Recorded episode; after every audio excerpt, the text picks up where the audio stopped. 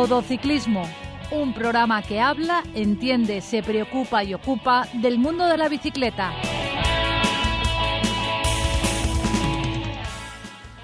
Muy buenas tardes. Esto es Todo Ciclismo, un programa que habla, entiende, se preocupa y ocupa del mundo de la bicicleta. Todo Ciclismo. Recibir un saludo de Sari Zorio que hace posible que desde el control técnico llegue hasta todos vosotros este programa. Y de José Villena que nos habla desde la 102.5 Universidad Politécnica de Valencia Radio. Damos la bienvenida en el programa de hoy a don Francisco Frank. ¿Qué tal? ¿Cómo, estás? Hola, muy buenas tardes. Y eh, a través del lío telefónico tenemos a don Vicente Azuara. Vicente, ¿qué tal? ¿Cómo estás? Hola, ¿qué tal amigos? Aquí andamos. Automovilista. El claxon está bien si se usa como aviso, pero nunca para molestar. Ciclista. Recuerda, hay que ir siempre con los cinco sentidos encima de la bicicleta. No te olvides visitar nuestra web todociclismoradio.com. Comenzamos este último programa de la temporada como no podía ser de otra manera, analizando eh, y ver exactamente la realidad que cada uno entendemos de lo que ha sucedido en la cita más importante del ciclismo profesional a nivel mundial, el Tour de Francia. Don Francisco Frank, ¿cómo lo has visto? ¿Cómo lo has vivido? Pues bueno, se ha vivido con bastante emoción, no hay que negarlo, que ha sido un tour bastante especial comparado con el del año pasado y algunos otros pero tampoco ha sido para, para descorchar champán. Es decir, ha sido un tour en el que ha habido una, pues una, una, competencia enorme sobre el primero y el segundo. El primero que ha sido Vingegaard, que todo el mundo lo sabe, cuenta con el mejor equipo. Evidentemente el Jumbo Visma ha hecho una preparación increíble para este Tour de Francia. Ha presentado en, en la línea de salida lo mejor que tenían y, bueno, pues se ha notado el trabajo de equipo. Ese trabajo de equipo ha sido el que al final pues ha valido para que el mejor hombre que tienen, que es Vingegaard, se gane con el, con el amarillo final. Ahora bien, eh, vamos a ver. Mm, el segundo, el segundo venía con el halo de campeonísimo, un corredor joven, Pogachar, que ganó el año pasado y hace dos años, y que venía con un equipo mejorado, pero no llegaba al límite, al, nivel del, Jumbo. Y bueno, pues eh, ha perdido, vamos a hablar ya en concreción porque esto es muy largo y si no contamos las cosas se quedarán en el tintero. Yo creo que ha perdido el, el Tour por dos motivos. El primero y más importante es por la mala programación y preparación previa de su equipo, el UEA, para presentarse en el Tour de Francia. Él creía que le varía la fórmula de Armstrong, pero Armstrong acudía con alpiste especial a correr. Pero claro, él que iba de, de frente, pues bueno, ha hecho una preparación que desde, desde, la, desde la Lieja, que ganó, no ha corrido prácticamente nada, salvo una especie de charlotada, que fue el Tour de Eslovenia, donde bueno, hacía lo que quería todos los días porque no había enemigo. No acudió casi nadie y él se paseó. Eso fue para mí lo más importante. Mientras el equipo rival, que era el Jumbo Visma, pues a partir de, las clásicas de abril empezó a prepararse, ganaron la, la, Dauphiné, ganaron la Paris-Niza, lo ganaron casi todo, en fin, eh, se presentaban con un equipo fortísimo sabiendo que tenían que estar a tope para julio para competir en el Tour de Francia y le ha salido muy bien. Después, eh, la segunda causa por la que creo que ha pedido Pogachar, que yo sigo pensando que es mejor corredor que Vingegaard, por lo que luego diré, eh, ha cometido los errores del principiante. Es decir, él tiene 22 años, 23, es muy joven, mm, corre de cara y claro, esto le ha venido muy bien para que sepa que las cosas cuestan de ganar y que no hay enemigo pequeño. Entonces él ha hecho un dispendio de energía, que perdió el día del Galivier para mí ha sido la etapa clave, junto con la etapa del Otacam y la etapa del, del Pavé. Por eso digo que eh, este tour ha sido espectacular, pero al fin y al cabo solamente ha habido tres etapas en las que ha habido emoción de verdad. Lo demás era lo previsto. La contrarreloj de, de ayer o de antes de ayer, muy bien. Estaban los dos más o menos a la par. Van los dos muy bien en contrarreloj.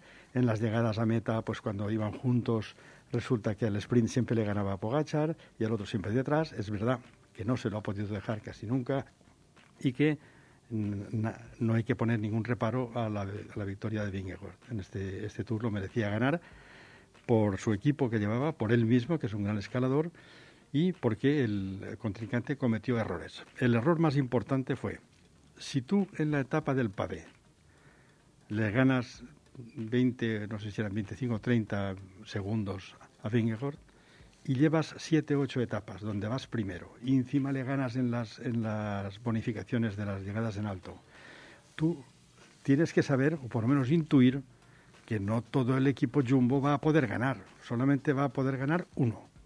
Y ese uno él lo, adivinó tarde, lo adivinó en la subida a Galivier, cuando llegó Granón se dio cuenta ya de que había salido tres o cuatro veces a por Primo Roglic. Primo Roglic es un gran escalador, pero Primo Roglic ya tenía que haber visto que en la Dauphiné eh, de eh, le cedió el triunfo a Roglic cuando estaba mucho más fuerte. Luego, esos errores de salir a todo lo que se movía en la subida al Galivier, que no es moco de pavo, que son veintitantos kilómetros de subida, eso no hay, no hay corredor que no lo acuse. Al final, si tú sales a todo, al final te agotas que es lo que le pasó. Además, le pasó pues una crisis media pájara de hidratación, no llegó bien al último puerto, son 2.400 metros de altitud y la diferencia fue más allá de lo normal. Lo normal es que estos dos que son muy buenos corredores y son los mejores ahora mismo, la diferencia esté en segundos, pero no en tres minutos que le cayeron ese día. Luego tuvo que contraatacar y en las etapas siguientes de los puertos de, Pirineos e incluso en los Alpes tuvo que hacer algún escarceo ya de atacar y eso se desgasta muchísimo, muchísimo. Yo creo que el día del Otacam lo intentó varias veces, bajando la espandel se cayó, que luego hablaremos de ese detalle. Y bueno, como es humano y es de, es de, eh, es de carne, pues oye, ha hecho un meritorio segundo eh, puesto. Yo creo que esto, si aprende de los errores, esto no le volverá a ocurrir. ¿Qué tiene que hacer para que no ocurra otra vez? Pues tiene que hacer, hacer una preparación antes de ir a altura adecuada, que no la ha hecho, mejorar un pelín más el equipo, que lo tiene bueno, pero le falta un par de, un par de corredores ahí, que los, que, los ha, que los ha fichado ya, y pues saber quién es su enemigo, que lo adivinó tarde, que era Vingegaard, lo adivinó eh, a partir de la, de la, etapa 12 o 13, ¿no? Y bueno, más cosas. Se dice que el Jumbo ha sido el mejor equipo. No es verdad. El mejor equipo ha sido el Ineos, que es el que ha ganado. Es decir, las clasificaciones están para algo el que ganó por equipos fue el Ineos. Sí, señor. Pero durante todas las etapas. Luego, digamos que el Jumbo es un gran equipo, que su triunfo ha sido elevar a ganar el Tour a su líder. Ese es el premio. En eso ha sido el mejor.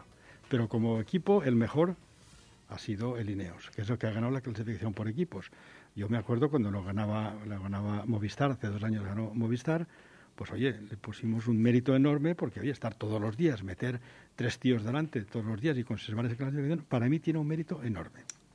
Y luego, pregunta, Pepe. No, es que quería mm, que cogieras un poco de aire para entrar luego en más eh, profundidades y ver qué opina Vicente Asuara. Vicente, ¿tú cómo has visto en líneas generales eh, para entrar ahora al tema el, el Tour? Hombre, a mí me pasa como aquellos periodistas que van a rueda les toca el último. Entonces dicen, oiga, es que esto está todo dicho ya, es que poco sé más que decir de lo que ha dicho don Francisco, que en este caso era uno, pero grande. Pero bueno, vamos allá. Yo Lo que sí que quería, por ejemplo, mm, yo siempre he visto un defecto que ha tenido, ha sido Pavachar, ha sido fruto quizás de su juventud y el mm. currículum, el palmarés que tiene tan grande, pues que iba de prepotente. Entonces, de prepotente a mí es lo único que no me ha gustado de él. Es muy simpático, todo eso, pero esa prepotencia a mí no me gusta. Otra cosa que tampoco lo ha dicho Paco, pero yo creo que había insistido muchísimo, es mm, que yo creo que esos dos minutos, casi tres minutos que le pilló el otro, mm. la tapa al Galivier, pues si realmente fueron debido a un fallo de hidratación y de comer, pues nos tenemos que dar cuenta lo importantísimo, lo importantísimo que es, nos acordamos de Indurain en el año 96, que parece ser que también tuvo algo que ver eso. Entonces lo importante que es, pues eso, eh, tener la cabeza bien metida en la etapa y luego el director de equipo, pues estirar las orejas y decir, compañero, que no has comido, cosas de ¿no? Hace poco yo oí unas declaraciones de un, un corredor español, no me acuerdo quién era la verdad, en el cual está esto tan pautado, esto es muy interesante, que para un corredor tipo de unos 60 kilos, pues se estima que en una etapa no debe comer, deben de tomar de 100 a 125 gramos de hidratos de carbono por cada hora que pasa. Y eso lo tienen pautado. Es decir, ellos tienen, saben que tienen que hacer eso. Entonces, si algo de eso falla, ya no te digo si también si te hidratas menos, pues te puede pasar lo que le ha pasado a este hombre. Yo creo que es y eso tuvo mucha importancia. Pero, Luego ya una vez metido los tres minutos, pues el hombre ya iba de cabeza. Eso es lo que me parece a mí. Pero Vicente, eh, es que eh, al hilo de lo que estás diciendo, que comparto absolutamente, primeramente eh, las primeras etapas de, prepotencia y de sobrado que iba, ¿cómo se llama? Pogachar. Pero para mí, que él tenga ese, ese ímpetu y esa juventud y esa falta de experiencia, estamos hablando de falta de experiencia cuando ha ganado dos tours, cuidado, ¿eh? ojito. Pero bueno, eh, eso lo tiene que suplir el director de equipo, que para eso está, y una de las funciones fundamentales del director de equipo es saber coger y llevar a, su, a su capitán y saber cuando está exponiéndose más de la cuenta sin motivo y sin necesidad. Porque eh, ahora mismo al UAE le dices, oye, que eh, Pogachar pierda todas las etapas que ha ganado, a cambio te doy el liderato del Tour y lo firmaría con los ojos cerrados. Luego, aquí, hay, aquí, ha fallado el, eh, o le falta la experiencia a Pogachar. Posiblemente, posiblemente. Bueno, estamos hablando de un corredor que ya no sé cuántas victorias tiene en el, en el, en el campo profesional, con 23 años. Es decir, está claro que es un, que es un chaval joven, que le falta más, más rodaje, pero es que, bueno, eh, el director deportivo, aquí todo lo que tenemos que ver es que dentro del equipo no solamente están los corredores, está el resto de personal que tiene que vigilar muy mucho, controlar y ordenar a su equipo. Y para mí, en, en este tour, lo que te digo, al hilo de lo que tú estás diciendo, el, el, el que conduce el coche, el director deportivo, ha fracasado.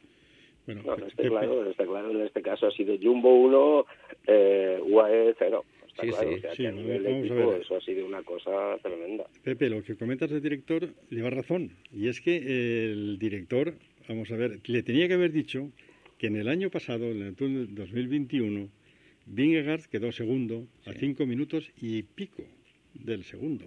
Esos cinco minutos y pico los perdió en una etapa de transición normal, no sé si fue un abanico o un corte o no sé qué, perdió cinco minutos Vingegaard el año pasado. En cuanto se cayó Roglic, que fue el sustituto, no le sacó ni un segundo.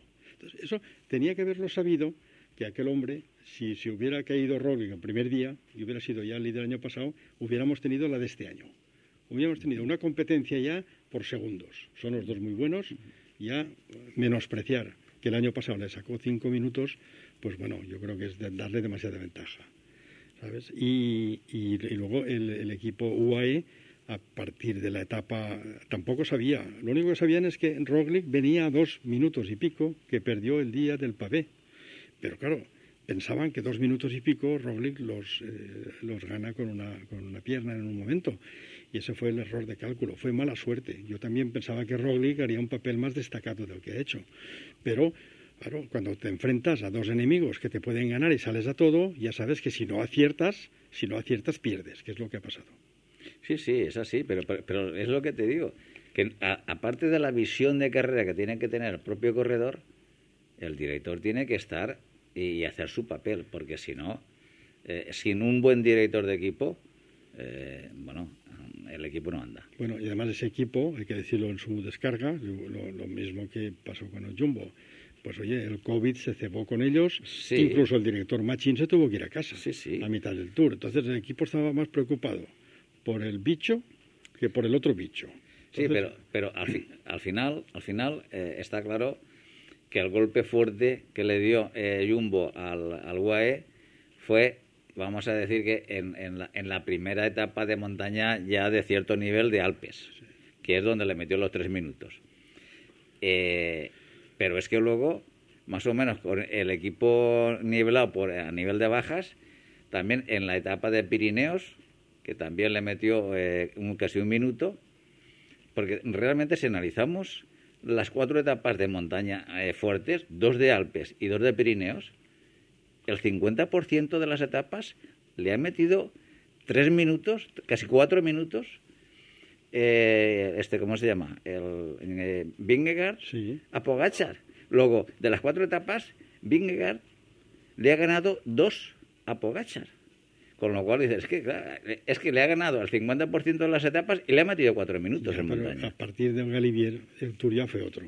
Después del error morrocotudo y de la crisis de los tres minutos, el otro se obligó a jugar con un equipo menos potente, incluso a la contra, lo cual se iba desgastando cada día más que el otro, y la diferencia se acentuó el último día con un minuto. Es decir, eso no es ninguna excusa para decir que Vingegaard ha ganado correctamente. Sí, sí, porque no, por el, supuesto, otro, por el otro supuesto. ha corrido menos, le ha sacado tres minutos y pico Por supuesto. eh, eh, en general, o cuatro, no sé, tres y pico en general. Entonces, bueno, no hay, no hay discusión. Hay que explicar, a mi juicio, por qué este ha perdido el Tour con tres minutos y pico, cuando podía haber estado ahí disputándolo en función de segundos si no se hubiera equivocado. Igual, igual hubiera ganado Vingegaard, ¿eh? porque la cuestión, la diferencia hubiera sido de segundos si lo hubieran jugado a la contrarreloj. Sí, sí. Es decir, que el Tour estaba apasionante si la diferencia era menos de un minuto en la contrarreloj. Y si no, estaba decidido ya, bueno, en la etapa del Galivier ya parecía, parecía decidido. Y luego, en la, en la segunda etapa de, de los Pirineos, se consumó ya la cuestión. Pero para, para mí, eh, Vicente, yo no sé cómo lo ves, pero siempre hay gente todavía que, pe- que pensaba que el ciclismo es un deporte individual. Y lo que se ha visto en este tour, lo que está claro es que es un deporte de equipo, sí o sí, siempre para ganar una- la general, que es el objetivo número uno. Eh, luego están las victorias particulares de etapa, que esa es otra guerra. Eso es otro nivel de éxito dentro del tour. Pero el objetivo el número uno para también, todo el mundo es Paco, ganarlo. Lo que dice Paco también, lo que dice Paco de Lineos, claro. Pero es que al final esas cosas no quedan no quedan en la memoria. Lo que queda en la memoria es quién ha ganado. Sí, Ya está, y claro. como mucho los tres que han subido al podio. Pero, por ejemplo, eh, pues el, el equipo ganador, pues sí, eh, en España hemos tenido muchas veces el equipo ganador y no se acuerda nadie de eso, ¿sabes? Sí, sí. Ese es el tema. Realmente, por eso dices tú que es de equipo y la obligación es ese, tener uno, llevarlo bien. Otra cosa que estaba pensando yo es que estamos hablando de los directores de equipo y de los corredores, ¿no? Pero claro, ahí se dan dos casos. Se dan casos en los cuales prácticamente es el corredor el que casi lleva al equipo, es decir, tiene tan metido en la cabeza lo que es la etapa y lo que es el tour que a veces es él el que sin mandar, pero por lo menos las insinuaciones y, y las actuaciones, dices, es que parece que sepa más que lo que es el director, porque porque le iban todos metidos en la cabeza. Y hay otros que al contrario, pues quizás por juventud, por bisoñez, por lo que sea, pues necesitan, eh, pues eso, un buen director que los lleve, que los lleve muy finos, ¿no? Y esa es una de las cosas que... Otra cosa que no hemos hablado es que, claro, aquí la pena, por ejemplo, para el tema del UAE, pues es, por ejemplo, pues cuando Maika se tuvo que ir, pues también fue una baja muy grande. Sí, por supuesto, el claro. tema de el tema de que los otros hasta el último día tuvieran a esa- ese diamante bien tallado que es Van Aert, pues claro, es que eso ha sido medio tour, medio y aún diría yo más, ¿no? Ese es otro, sí, cosas- es un tema que ahora es- profundizaremos, sí. Es muy difícil luchar contra esas cosas, ¿no? Eh, Y luego Vingegaard, pues la verdad es que ha demostrado, pues hay un chaval que pesa 7 kilos menos que Pogacar y lo bien que se defendía contrarrelojeando, Sí. Bajando. Yo no- si yo no sé de dónde con ese sacaba la potencia la contrarreloj. Exactamente, es increíble con Sí. ese peso y eso. Sí, sí. Eh, tiene un esto muy muy completo, ¿eh? Parece, ser que, o sea que hay hay lo que dice Paco, ¿no? Para el año que viene si yo- UAE se refuerza un poco, va a ser una lucha de titanes, vamos, como, como hacía años que no veíamos. Yo lo, lo, lo que veo es que, eh, Paco, tú lo has comentado, el hecho de que eh, se equivocó de, de contrincante Pogachar, porque veía a Primo Roglic como el, el adversario número uno para, para pelear por el Tour. Lo que sucede que, que al final se equivocó. Se equivocó y, y el tema mm, es que, que hasta que no se descubrieron las cartas de, de Vingegaard, pero eh, vamos a ver, es que eso lo sabía todo el mundo que tenía la opción el, el Jumbo con dos, con dos corredores. Y que al final del recorrido, pues eh, le, ¿cómo vamos a decir, porque sorpresa no fue para nadie, en absoluto. Y cuando salía eh, el primo Roglic en, la, en la etapa esta de, de, Alpes, salía eh, Pogachar. Cuando salía eh, el Vingegaard, salía Pogachar. Vamos a ver, sí, le faltaba equipo. Pero en el fondo, como bien dices Paco, era porque no conocía su contrincante real. Porque si al final sabes que es Vingegaard, porque a la temporada que viene, el objetivo número uno de Pogachar va a ser coger la rueda de, de, de, Vingegaard. Porque es que así la cantidad de esfuerzos que limitas al, a, a, Pogachar es, es muchísimo la cantidad de energía que se estuvo dejando en, en esas, en, esas salidas. Si te fijas, en la etapa del pavé, para mí es de la tercera más importante de la primera semana, pues eh, hubo una debacle de caídas y Pogachar demostró que estaba muy por encima de todos los demás porque se fue y, casi ganó la etapa ahí delante ¿eh? con el polvo aquel que iba y en una pequeña caída que hubo en el Jumbo perdieron iban dos minutos y pico por detrás y gracias al esfuerzo de Van Aert remolcó a Vingegaard hasta casi delante y le hizo recuperar casi dos minutos. Si no lo hubiera recuperado ese día, estaríamos hablando de otro tour. Pero bueno, las cosas son así. ¿eh? Entonces, yo creo que uno de los, uno de los fracasos de, de Pogachar es que no supo administrar la renta que tenía, porque tenía 39 segundos sobre Vingegaard y llegando con él, llegando con él en el sprint le ganaba siempre y le virlaba la, la, bonificación encima. Es decir, no tenía que haberse movido. Creo que alguien se lo explicará que para el año que viene, pues oye, hay que estar muy metido en el sitio y no se acuerda él, no se acuerda del año pasado, ganó porque el segundo venía a cinco minutos, venía ya desahuciado. Pero no se esforzó nada el año pasado, creía que lo iba a ganar de calle también. Y, y hablaremos del tour importante que todo el mundo dice que es el mejor tour de la historia. vamos a ver, hay que hacer memoria, ¿eh? Mm. Hay que hacer memoria. Yo me remitiría al 2010 cuando Contador y Andes Lake se disputaban 30 segundos en el Tourmalet y en la salida de cadena, bajando el puerto, que al final fue contador premiado con el tema del chuletón y le quitaron el tour. Bueno, todo aquello eh, es un tour importante y hace dos años parece que la gente no tenga memoria. Para mí el vuelco más importante en el Tour de Francia, desde que Lemon perdió, desde que Lemon le ganó a Fiñón en el Campos Elíseos el último día por ocho segundos, fue hace dos años, cuando Primo Roglic estaba en gran campeón y el último día en la contrarreloj de la, de la planche Pogachar revirló el último día el liderato. Para mí fue más espectacular aquello que esto. Sí. ¿Eh? Aquello como noticia eh, fue más importante que lo de este año porque lo de este año se veía venir. Es decir, Jumbo muy fuerte, un equipazo, Vingegaard está bien, el otro lo intenta, no puede. Se sabía el resultado final, lo sabíamos una semana antes ya. Pero lo de hace dos años fue un vuelco espectacular, acordaros, ¿eh? Sí, sí. A mí lo que, lo que me llama la, atención es que eh, bajo números, Pogachar este año incluso ha ido más rápido y ha, movido eh, más vatios que el año anterior. Con lo cual, me imagino que, el, equipo y él iría, habían comenzado el tour con un, con un nivel de confianza brutal. Y de ahí entiendo yo, ¿cómo te diría? La confianza que tenía tanto Pogachar como su equipo en que, bueno, en que esas exhibiciones de la primera semana, los diez primeros días, donde se llevaba las, las etapas eh, Pogachar, bueno, pues bienvenidas, bien recibidas, porque como este va de sobrado. Bueno, eh, Pepe, vamos a hablar de Van Aert y Vicente, que, nos diga su impresión sobre este corredor. Luego nosotros seguiremos hablando de él. Correcto. Vicente. pues nada, eso, pues que es un corredor.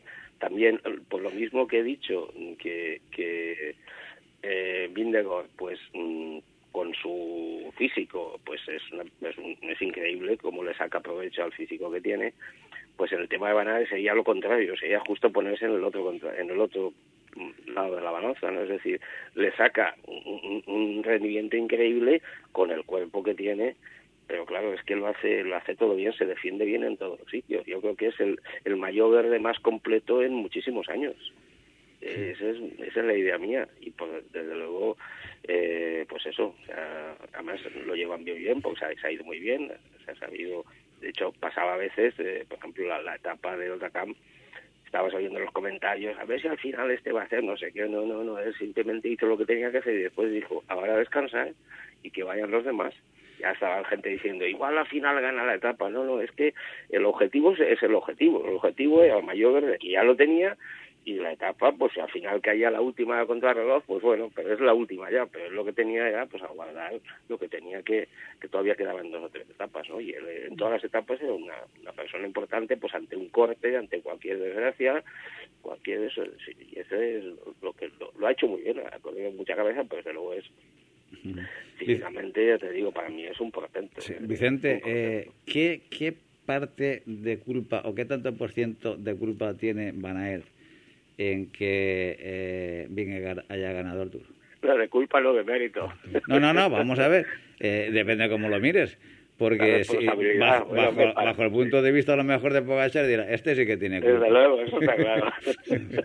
sí, No, de- pero si este no hubiera venido al Tour, otro gallo hubiera Sí, no, cantado. no, totalmente, totalmente, Claro. ya te digo, eso ya pueden, ya pueden pagarle bien y evitar que se vaya, porque como esos hay pocos. Sí, ¿eh? sí, sí, Del sí. otro internacional hay muy, muy, muy poquitos que hay algunos. Pero por eso digo, ¿qué parte, digo qué, qué parte de, yo, de responsabilidad 50%. tiene eh, Antes, antes lo he dicho, como, mi- como mínimo 50%. Esa es, esa es mi idea, ¿eh? Es mi Hombre, idea. tiene su parte, pero tener en cuenta que el- lo que hizo en el Otacam, creo que fue muy importante, lo hizo también el día antes este Sepkus, Luego tuvo también eh, la etapa con Criswick antes de, caerse y tuvo dos o tres dos o tres compañeros que le llevaban en volandas en la alta montaña. Todo el mundo, todo el equipo, ¿eh? todo el equipo, incluso Laporte y todo el mundo que ha trabajado ha trabajado en una única finalidad que ha sido ganar el Tour y lo han conseguido y hay que felicitarles por ello. Entonces, vamos a hablar de Van. Van Aert yo le llevo siguiendo desde que tenía 19 años, pues es un portento del ciclocross y, y con el otro, con, con Van der Poel. Es un superdotado de la bicicleta. Hace dos años hizo medalla de plata. Es decir, tiene un palmarés mm, extenso pero no espectacular. Ha ganado dos monumentos solo. solo. Ha ganado una Milán San Remo y una Amstel. Entonces está ahí.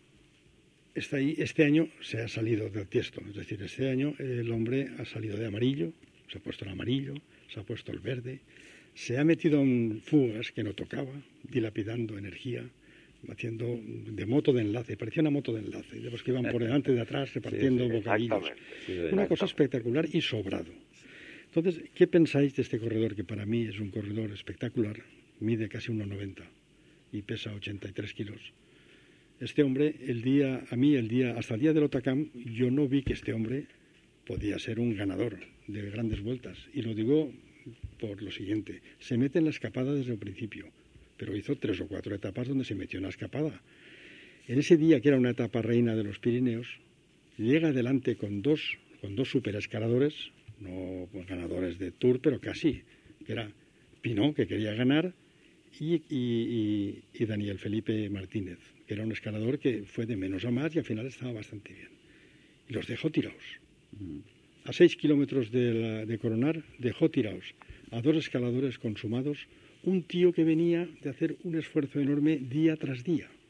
Entonces eso a mí me da que pensar que en contra de lo que parece y lo que he oído por ahí en la prensa especializada, que están rezando para que Van Aert siga siendo así, yo creo que ya toca de que no sea así. Es decir, ha demostrado que tiene un motor, un motor y una fuerza descomunal. Me recuerda un poco a Indurain. Indurain le hicieron perder 7 kilos y ganó el Tour. Este pesa 83 kilos, pues con 77 y marchándose de ese equipo, ojo, para mí sería importante que lo fichara el Ineos, por ejemplo. Tienes dinero, paga. O el Movistar. Movistar, tienes dinero, paga. no tiene dinero. ¿Qué vale? Movistar 10, están 10, cañinos. 20, 20, ahí van. Y lo ponen de jefe de filas de un Movistar, de un Ineos, que tiene corredores buenísimos en montaña. Está Kiatowski, Van Barle, Roble, tienen, tiene maravillas ahí, ¿no? Entonces, lo pones de jefe de filas para ganar una grande. No digo que la gane, pero claro, si tiene 40 50 kilómetros de contar reloj, ahí también saca diferencias. Ujú, claro. Si no gasta el 50% de energía chorra que dilapidó, eso sí, fue muy vistoso y la gente y el sponsor estarán encantados. Ahora de verde, ahora de amarillo, se apareció una cerveza. Entonces, eh, eh, está muy bien que se vea mucho, pero guárdate tus energías para ganar tú, no para que gane tu jefe. Y en ese momento tendríamos otro Van Aert. Imaginaros que ficha de jefe de filas por un equipo fuerte. Imagínate el Israel que tiene dinero. Mm. Israel o ficha por el, por el Movistar que tiene dinero pero no, se lo gasta y, ficha por un equipo puntero y lo ponen de cabeza de cartel para el Tour de Francia. ¿Os imagináis un Tour de Francia con un Vingegaard, con un Pogachar y con un Van Aert, cada uno en un equipo? Pensadlo. Sí, sí, espectáculo, espectáculo total. Lo que pasa que para el, eh, eh, eh, el, espectáculo del día a día de, del Tour, si tú le hubieras quitado realmente a, a Van Aert, la, la, expectación, cómo ha movido la carrera y demás, y lo que ha chupado y lo que ha chupado televisión sí.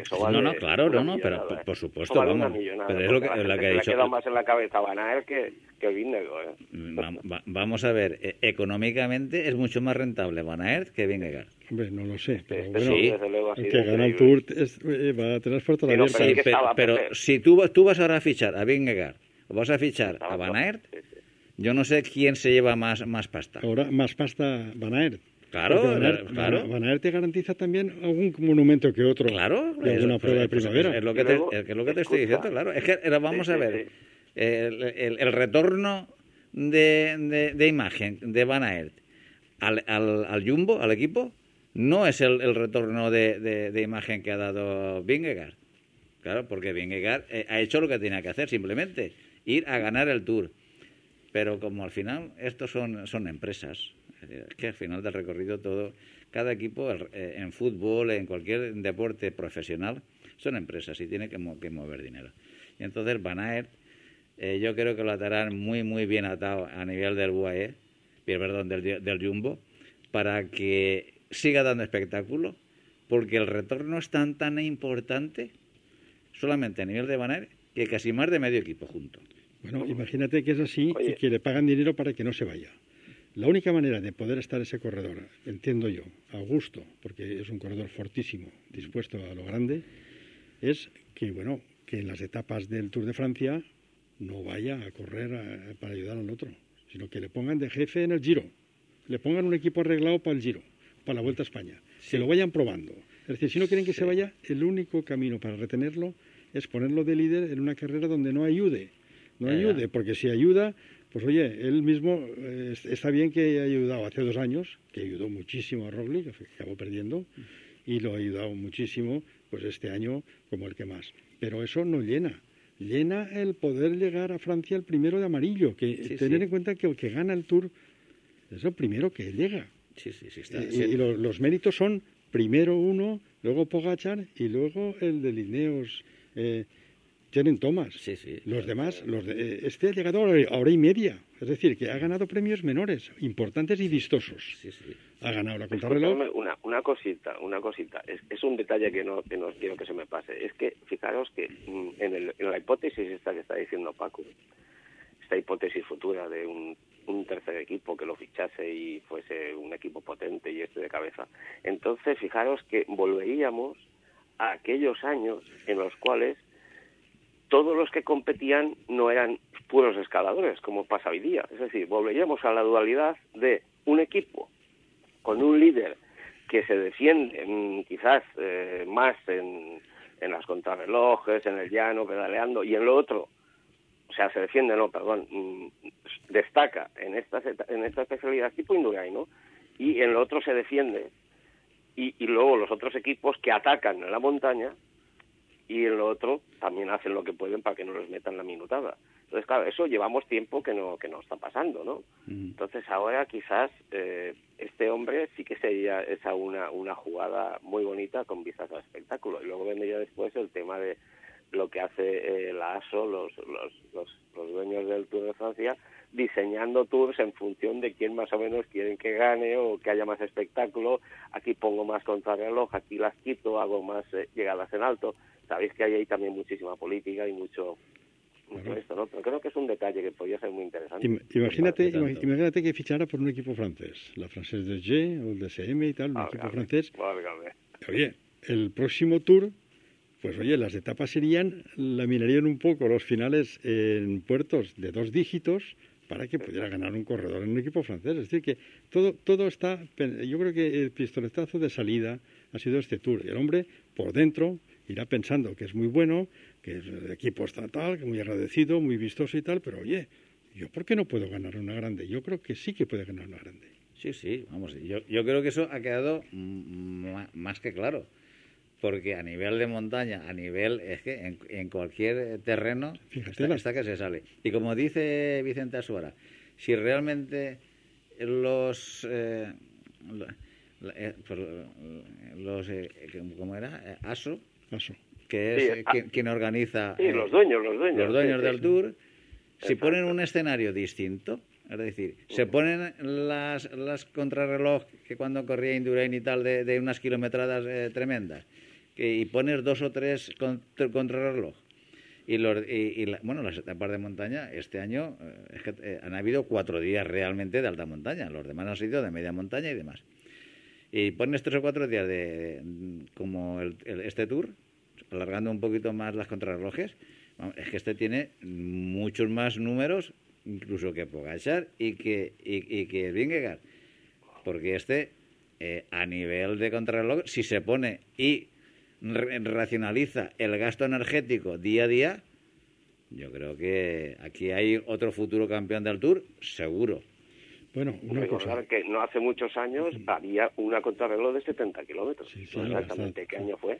No, hasta, seguro se acuerda, pero hubo una de 70 kilómetros. Hace 10 años eran de 60, 56, 45 y desde hace... Yo, recuerdo haber visto un vídeo de 70 kilómetros, pero que no era cuando la época de Montes, ¿eh? era mucho no, más. No, no, no, pero si la, si la, época de, de, de ya estaban esas kilometradas. Claro, es que meterte, meterte de 60, de 40 que están ahora a 60, es un 50% más. ¿no? Claro, que, que, igual ahí es la, la, diferencia. Bomba, eso sería una bomba. La, diferencia es un minuto más que le puedes meter. Claro, no, pero sobre todo es que esos 20 kilómetros de más no, no es un 50% más, porque esos 20 kilómetros es esos que al final aguantas o te hundes. Exacto, sí, sí, Ahí es donde puede caer la minutada. Claro, es lo que te estoy diciendo. Hubiéramos visto... el escenario que se presenta puede ser muy interesante. En una contrarreloj de 60 kilómetros, igual Jaren Thomas hubiera ganado.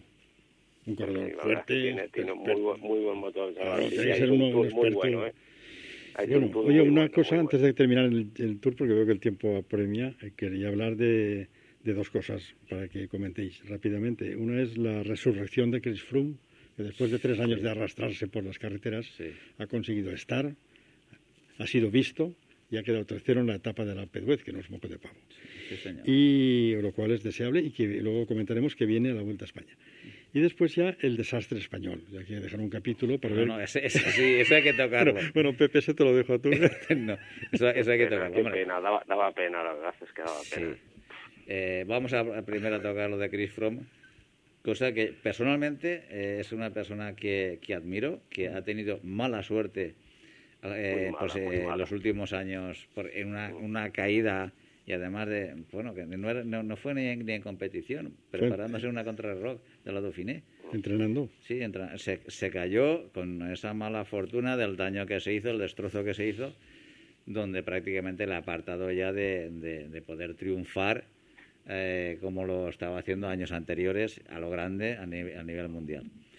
Y bueno, él también habría que ver el esfuerzo, el sacrificio, los días de miseria que habrá pasado a nivel deportivo, de preparación, luchando. Mentalmente tiene que, ser un hombre que, en una capacidad de, respuesta a, lo imposible tremenda porque eh, es que tenía que reinventarse y, y, además tenía, partía de la nada, partía prácticamente de la, de la nada para, para, llegar al máximo.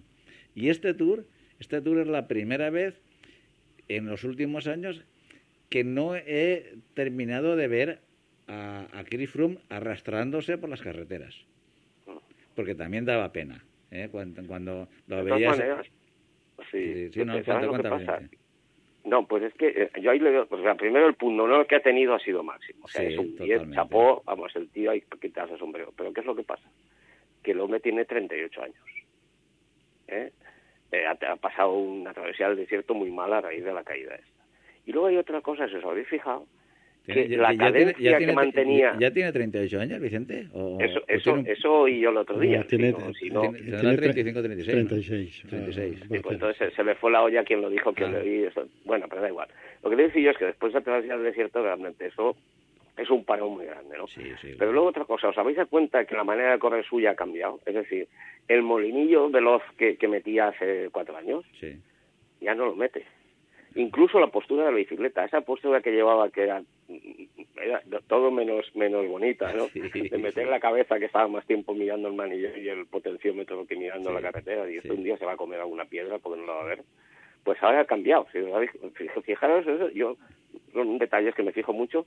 Yo digo, la cadencia la ha disminuido, pero no en una por minuto, sino en bastantes más. Eh, y luego la manera de correr suya ha cambiado también. Con cuál significa a lo mejor, pues bueno, eh, todo este proceso que ha tenido de rehabilitación y maduración y tal y cual, pues igual ya un poco.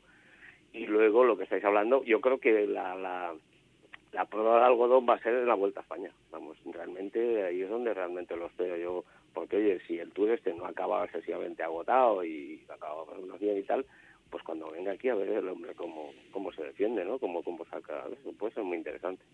Lo- Hombre, se, se ha retirado el penúltimo día por el COVID y, y, bueno, estaba el 23 o 24 de la Sí, sí. general a, a, no sé, a 30 minutos, que es una cosa que está muy bien, ¿eh? porque hay, hay quien ha acabado a 5 horas. sí, sí.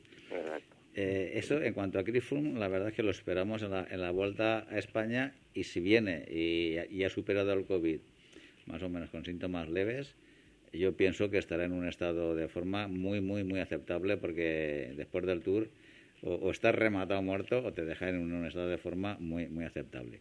Pero bueno, vamos a hablar del ciclismo patrio en el Tour. Don Vicente y don Paco. Para mí, no es que sea frustrante, no ha llegado ni siquiera a ser frustrante. Es penoso, es auténticamente penoso. Bueno, Pe- Y- Pepe, Pepe, todos mis respetos para los corredores. No, sí, Eh, bueno, sí.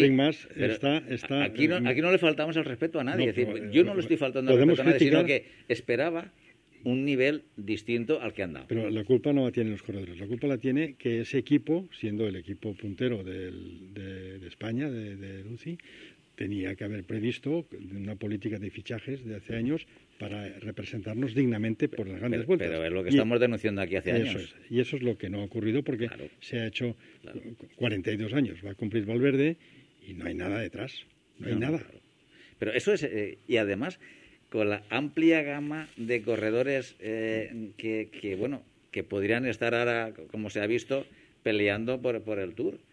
Porque es que, aparte de, de Pogacar y Vingegaard, es que eh, hay una gama de opciones que para que el, estén sobradamente en el top 5, en el top, en, el top 5, es, es que es debería tener Movistar, es que debe tener, tener que tener esa obligación, pelear, pelear y estar en el podio. Esa sería la obligación del Movistar, por supuesto. Y en la Vuelta a España, pelear por ganarla. Ese sería el objetivo. Y si ese objetivo no lo cumples, bueno, es como cuando- si el Real Madrid baja a segunda división, con el presupuesto que tiene. Es que, es Bueno, que ojo, no. el presupuesto, mm, yo por las cosas que tengo entendido, eh, hombre, a nivel nacional, evidentemente es el que más presupuesto tiene, pero a nivel internacional mm, anda muy, muy, muy por la medianía, ¿eh? que hay muchísimos millones en danza hoy día en Sí. el ciclismo internacional. Yo creo que se están quedando un poquito cojos. ¿eh? Bueno, Es más, de- estoy pensando que igual, no, no, yo no descarto que un día de estos el payete dice que se acabó el ciclismo. No sé, yo me da la espina a mí Es que vamos a ver si el retorno de imagen que están dando estos últimos años exacto, es el que están exacto. dando. en- Exacto. Vamos a ver, Eso es lo que me no entendería yo. nunca que cerraran el grupo, porque eso mm, eh, hay que dar siempre posibilidades a que el ciclismo, y más, es el único equipo que tenemos en, en la categoría eh, U- eh, UCI Pro Tour, en fin, solamente falta que, desa- que se desanimara el patrocinador. El presidente de Telefónica fue Sí. a la final de etapa del Alpe d'Huez y Sí. estaba allí, Sí, sí. el Álvarez Payete. Entonces, ese día fue el único que en Ringmas llegó dignamente a la meta. Claro. Estaba jefe allí. claro. Sí, pero eh, en, en principio eh, el Movistar coge esa, coge esa Enric Mas y el hombre no sabía cómo estar animando todos los días a la afición. No, porque yo todavía puedo dar más y, y- y no desconfiar de mí porque yo voy a hacer y, y cada día que pasaba el hombre iba más, más para atrás. Sí, el- No yo, no, yo no sé si es que era una manera de autovenderse que el Movistar le obligaba a hacer esas declaraciones públicas, donde luego ni su estado de forma ni, ni nada por el estilo ni nada por el estilo podía acompañar a lo que él decía cada día. Y Bueno, tuvo, que se veía. tuvo dos caídas eh, los anteriores meses que le marcaron, según dice, le marcaron físicamente porque pegó un- dos, dos- dos caídas importantes y, y luego eh, mentalmente Sí. eh, Sí, sí. confesó que no tenía la seguridad mental para, para bajar como tiene que bajar un profesional. De hecho, el día de la etapa del Obisc, bajando el Obisc, se descolgó del equipo donde iba de escapado. O sea, eso lo dice todo. Sí, que te dejen bajando. Desapareció, desapareció de la pantalla. ¿Dónde Sí. está más? ¿Dónde está más? Ahora ha caído. ¿Dónde Pero- está? ¿Dónde pero está? Ahí no, no aparecía, igual, estaba 30, 40 segundos. Pero el problema, el problema de esto es, ese problema no llegó a detectarlo el equipo y le puso un psicólogo a disposición de, de Enrique Mas eh, a, a- a alguien que, que le diese confianza para bajar, porque si tú lo llevas como cabeza de cartel, claro, y la única esperanza del Movistar al Tour y con ese hándicap, pues difícilmente Pues- pues puedes, puedes hacer eh, un, un top 10. Pues viene la Vuelta a España y con, con este, con Valverde, y yo qué sé, si psicológicamente el sofrólogo no hace horas extraordinarias, cuando empiece la Vuelta a España tendremos el mismo caso, porque eso no se va en una semana. No, ¿eh? no se va. Vamos a ver, eh, yo creo que todos, bueno, eh, los- a nivel de aficionado, yo creo que nos hemos caído más o menos bajando. Yo me he caído un par de veces y me he hecho daño bajando. Eh, y a lo mejor sí, ha- has tardado más o menos en recuperar la, confianza, pero mm, a nivel nuestro, de un aficionado, yo al final seguía bajando como bajaba antes de caerme. Y, no pasaba mucho tiempo. Y no me jugaba las habichuelas. Las habichuelas mías no eran justamente por estar ahí dejándome la piel en, la, en la bicicleta. Entonces, es que en este caso, en este caso Pepe no solo es, no solo es, o sea, vamos a ver, eh, eh, el problema es que se quedaba. O sea, Sí, sí, claro, Ya no es claro. que sea un super bajador tipo Nibali que se escapa bajando, y algunos otros, ¿no?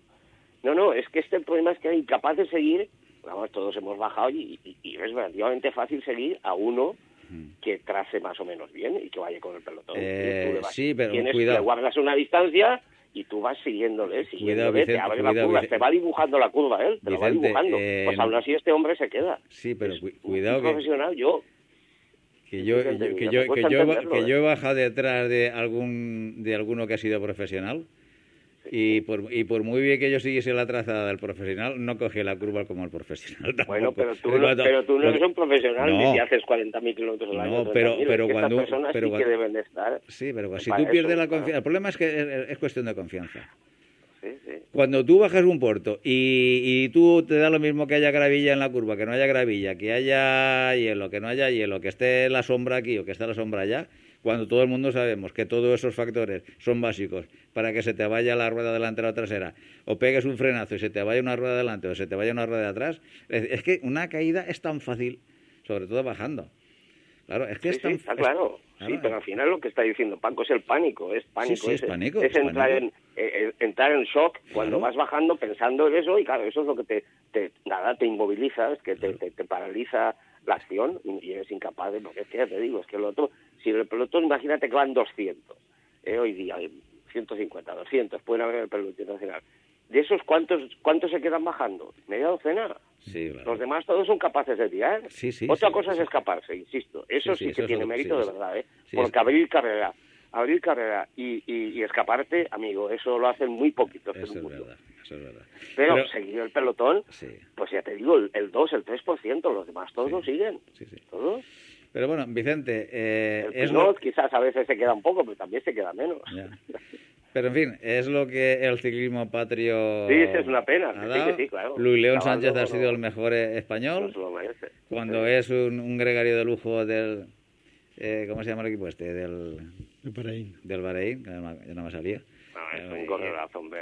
Sí, sí, no, que es un correlazo. Un balón seguro, un balón seguro. Pero que tiene Quita 38 pocas años y la etapa que tenía ganada, que la perdió en los últimos eh, en los últimos kilómetros, dos kilómetros, porque como él dijo, dice, a mí esta etapa me pilla con dos o tres años o cuatro años menos, no me la quita nadie.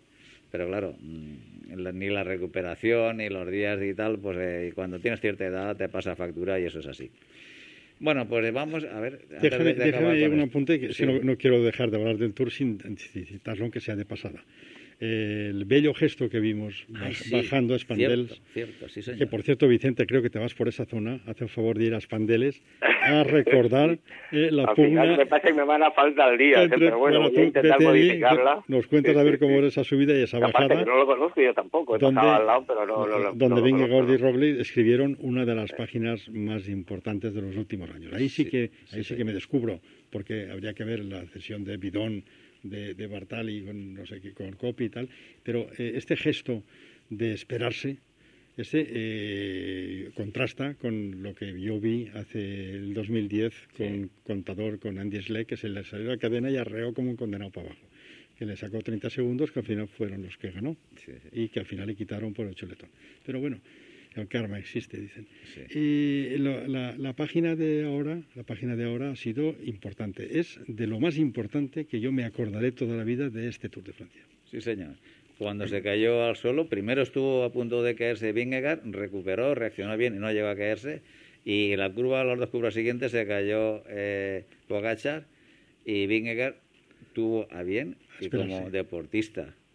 eh, porque dentro de los méritos de- del deporte y de, y de los objetivos es ganar en buena lid. Eso está por encima de todo, Pepe. Sí, señor, por eso te digo que, que uno de los objetivos del deporte es estar, eh, ganar en buena lid. Le, le- es decir, frenó, frenó, él estuvo esperando a que Pogacar se recuperara y estuviese otra vez. Y le, mano le mano. Se Y había le- hecho. y le preguntó, se interesó por él. Es que es una cosa, dos tíos jóvenes de, de 23, Sí, 25 señor. años nos dan un ejemplo a los que somos o son más mayores para la manera como, como se tiene que comportar un deportista de élite. Eso es. Me quito el sombrero. Es que eso es mucho más importante, claro, a nivel humano que ganar un tour, que eso, eh, bueno, son otras historias. Bueno, Vicente, si no quieres eh, apuntar nada más, cerramos ya porque yo creo que ya le hemos dado una, un buen barniz a todo este tour. vueltas, sí, sí, sí, sí, sí. además. Yo lo, único, lo único suerte. que quiero eh, decir es que para el ciclismo español estoy deseando que comience el nuevo tour porque espero que Carlos Rodríguez, Carlos Rodríguez y Juan Ayuso tomen parte en él y que sean de alguna manera protagonistas del 2023, la edición del 2023, que falta hace al ciclismo español. Bueno, pues esto es lo que ha dado el Tour y ahora, seguidamente, la Vuelta a España. Automovilista. No se puede adelantar a otro vehículo si vienen ciclistas en sentido contrario. Ciclista, usa siempre el casco que debe estar homologado y asegúrate de su correcta colocación. Síguenos en Twitter, arroba todociclismo UPV. Don Francisco, don Vicente, eh, el día, si no recuerdo mal, el día 19 de agosto comienza la Vuelta Ciclista a España. Primeramente, ya tenemos confirmado más o menos el elenco de corredores que van a, pa- a participar. Sí, bueno, hay una lista de preinscritos, Sí. se, se inscriben, que luego a última hora siempre se cae alguien o se añade alguien. Pero en principio lo más destacado para poder optar a la general son los siguientes. Eh, del Astana, Miguel Ángel López y Vincenzo Nibali. Se han dicho que vienen. Bien, Del Bahrein, Miquel Landa y Pello Bilbao. bien, Del Bora, ojo al Bora, viene Jai Hindley, que ganó el Giro, sí, y Sergio Higuita. Bien. Ojo con Jai Hindley, porque Sí, si le ganó a Carapaz un Giro como aquel, puede optar a hacer un buena, una buena vuelta a España, ¿no? Como mínimo. sí, señor. Del Education Fage está Rigoberto Urán, que viene vendrá muy cansado del Tour, o se habrá reservado, vete tú a saber. Y Esteban Chávez. De Lineos viene Carapaz, con un equipo bastante completo, donde está Kiatowski, está, en fin, corredores de fondo, de montaña y tal, pero nos trae a Carlos Rodríguez. Hombre, Carlos Rodríguez hombre, confirma que viene a la Vuelta a España. hombre, ganas tenía yo de verlo. Con lo cual, oye, vamos a ver si hay sorpresas, porque yo a Carapaz no le veo para ganar, después veremos quién viene, Mm. pero a Carlos Rodríguez para hacer un, un- un- una, ¿Un top 10 un puede top ser? sí, una, una función eh, ilusionante, Sí, digamos, sí. dejémoslo ahí. Sí, Luego en Israel viene Chris Froome, que vendrá pues a mejorar de eso lo que ha hecho en el Tour y hará un papel vistoso, no va a estar en el podio, pero sí puede optar a los 10 primeros. Luego está en el Jumbo Visma, con el resto de, de gente que no ha ido al Tour, incluso con alguno que ha ido al Tour, que es este Sepkus, viene con un equipo arreglado, Primo Roglic. Bueno, pero está en duda, no se sabe todavía si Primo Roglic se, puede- se ha recuperado de la caída que, que- que- que Eh, tuvo. eh, no, no tiene caída ni nada. Simplemente es que, oye, está de forma como está y que no está como hace dos años, pero aún sigue siendo un jefe de filas para una vuelta. Y yo creo que vendrá, por lo menos ha dicho que viene. Luego el Movistar está Valverde y Enric Mas. Enric Mas se fue una semana antes de acabar, pues oye, a lo mejor viene a apoyar a Valverde. Valverde tiene que hacer lo mismo que hizo Contador en la última Vuelta a España. Oye, tiene que hacer un, un Van Aert. Sí, sí, no va a ganar la Vuelta a España, pero lo vamos a ver hasta en la sopa. Eso estaría porque se bien. va, se va a vaciar. Eso y lo vamos bien. a ver en todas partes. Luego tenemos el Quick Step, que para mí es una sorpresa muy agradable. Viene Julián Alaphilippe, que está recuperado. Bien. Hace dos o tres días ganó una etapa también allá eh, por, por la zona de Bélgica. Está bien ya. Y Renko de Benepul, que ha dicho, ha dicho que viene a ganar. Ahí, ahí, eso, Anda. eso está bien. Anda. Sí, sí. Eso está bien. Luego viene del Arkea Nairo Quintana o lo que quede de él después del Tour. Sí, Pero bueno, está previsto que venga. Y después del UAE trae un equipazo. Trae mejor equipo que llevó al Tour. Porque viene eh, Pogachar, viene Joao Almeida, que es un, es un, impresionante, es un número dos impresionante, Sí, sí, sí. y van a rescatar a Magnulti, que solamente tiró de él un día, se cansó poco, entonces tiene otro escalador más y tiene un equipo para ganar. En este momento podríamos decir que Pogachar es el principal candidato. Vamos a ver, eh, bueno, porque Pogachar al final eh, también por lo que... Sí viene, sí viene. Sí viene, exacto. En un principio eh, parecía que estaba confirmado, después ya de- del nivel de, de desgaste que ha tenido en el Tour, me imagino que tendrá que Machine estar, dejar unos días para ver que recupere, a ver cómo recupera, porque el nivel de desgaste, tanto de Pogachar como de Vingegaard como de Van Aert, eh, si, si, si tuvieran que lucirse ahora en la vuelta a esos niveles, yo Bueno, creo que... Pogacar es más joven. El Sí. otro se, Exacto, se- juega a se- su favor la juventud. se Eso sí. Se van 10 años con Roglic, entonces Roglic sí lo tiene más complicado, pero Pogachar estará recuperado con tres semanas, estará Bueno. para andar. Sí, pero, Ro- pero Roglic es que eh, se- se abandonó el Tour mm, a mitad. Sí, por eso ha tenido días de recuperación. Y después está, eh, en caso de que no venga Pogachar, se, se, se- se están haciendo es- eh, preguntas y- y- y de que pueda venir Juan Ayuso. Hombre, Juan Ayuso no está previsto que venga en el UE la Vuelta a España, Mm. pero de no venir Pogachar, con toda seguridad meterían un español Claro. ahí para darle gracia a la clasificación. Claro, Entonces, sí. Eh, una semana antes, esto se puede afinar en más o en menos, pero por ahí van los tiros. ¿eh?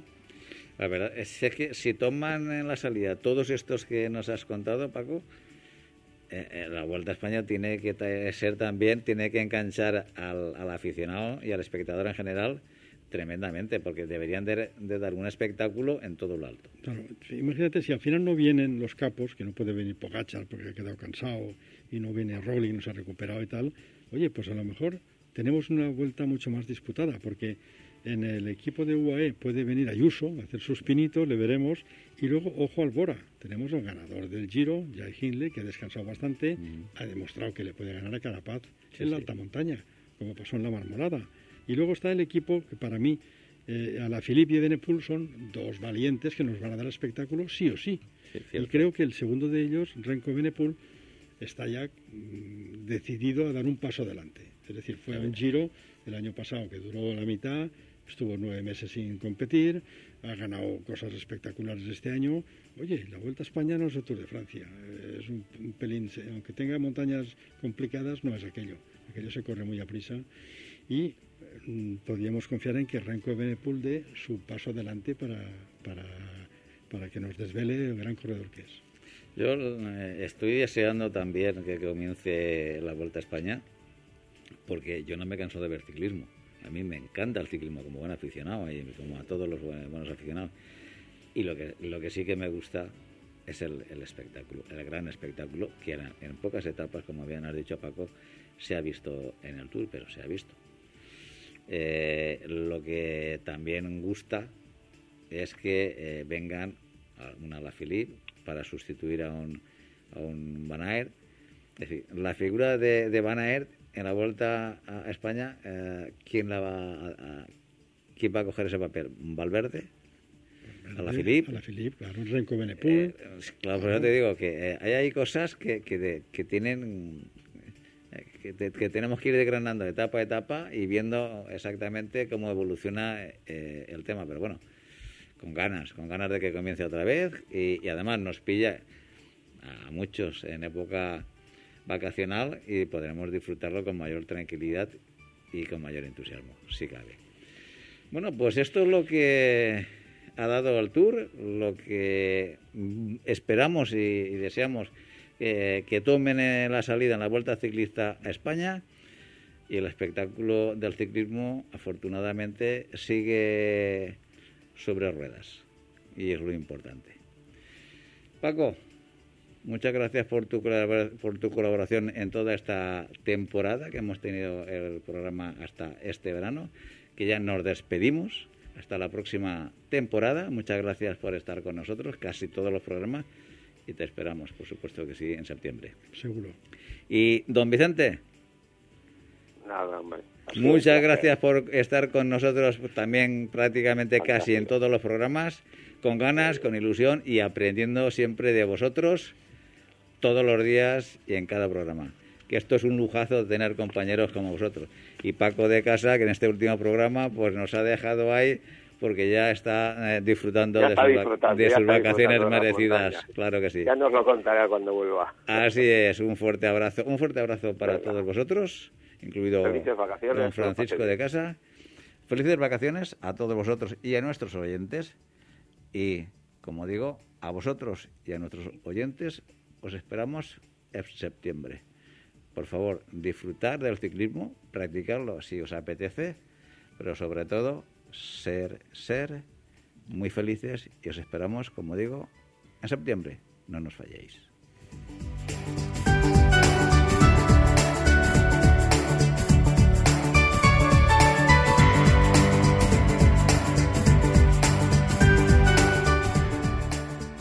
No te olvides visitar nuestra web todociclismoradio.com.